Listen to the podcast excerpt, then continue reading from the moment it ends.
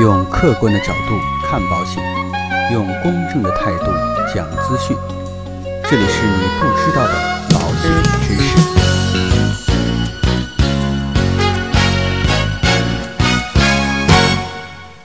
好，各位亲爱的朋友们，大家好。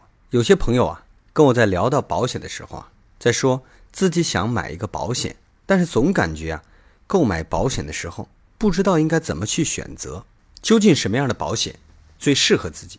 其实呢，我认为啊，出现这样的问题，主要还是自己啊心里没有搞明白自己究竟需要什么。其实选购保险和买其他的商品是一样的，我们都希望能够买到最划算、性价比呢最高的产品。不过呢，跟买其他的产品是一样的，最便宜的可能不是最好的，也往往呢不是最适合自己的。每个人呢自身的情况不同，保险的需求啊也是千差万别的。想要买到性价比比较高的保险，必须要先了解自己。首先呢，要问一问我有多少预算。不同收入的人呢，保险的购买能力是不同的。购买保险预算的多少啊，决定了可以买什么样的产品。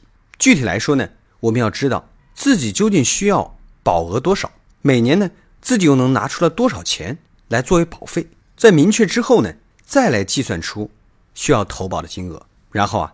再规划好自己保险的方案，将保险呢合理的安排在自己的理财规划当中。所以在购买保险的时候，每个人呢都要有一个心理的预期。大概我觉得我一年交保费呢是可以交几万块钱、十几万块钱，还是说只能交个两三千、三四千块钱？你大概心里面有一个预期之后，我们再针对于自己的这样的一个心理预期，再去选择相对应的产品。一般来说呢，保费支出啊。在年收入的百分之五到百分之十五之间，这个呢是相对来讲比较好的。当然啊，具体呢还要结合自己的家庭角色、人生阶段来确定适合的保证额度和缴费的方式。明白了自己的心理预期之后啊，我们还要问一下自己：究竟我想通过保险解决什么样的问题呢？其实选购保险最重要的一点就是要知道自己的需求。也就是说呢，我们要冷静的想一下。自己目前的处境，看一看自己的保险需求是什么。大家可能感觉到啊，要弄清楚自己或者家庭选购保险的需求，相对来讲会复杂一些。所以呢，我们需要反复仔细的问自己，直到弄清楚自己的需求为止。当然，对于绝大多数人来说啊，一般情况下呢，意外、大病、养老是最重要的三个需求。当然呢，部分的人群呢，还有可能有一些其他的需求。大家可以把自己的需求。一一的列举出来。那到底买保险，我们是选择消费型的呢，还是选择返还型的呢？可能大家都知道，有些保险啊是消费型的，有些保险呢是返还型的。消费型的价格相对来讲比较低，保障高，但是呢，到期了以后，保费啊就消费掉了，不返还。返还型的保险呢，价格高，但是呢，所交纳的保费还会返还给消费者。所以啊。大家在选择购买保险产品的时候，你大概心里面要知道自己更适合选择哪一类的保险的产品。还有一个就是大家需要了解的个人的情况究竟怎么样。其实这个问题呢，就是要让大家知道自己能买哪些保险。我们主要要知道以下的几个问题：第一个，年龄，年龄呢是保费高低的一个重要的参考因素。年龄越小，保费呢相对来讲越便宜，因为年龄越小呢，理赔的概率。就越小。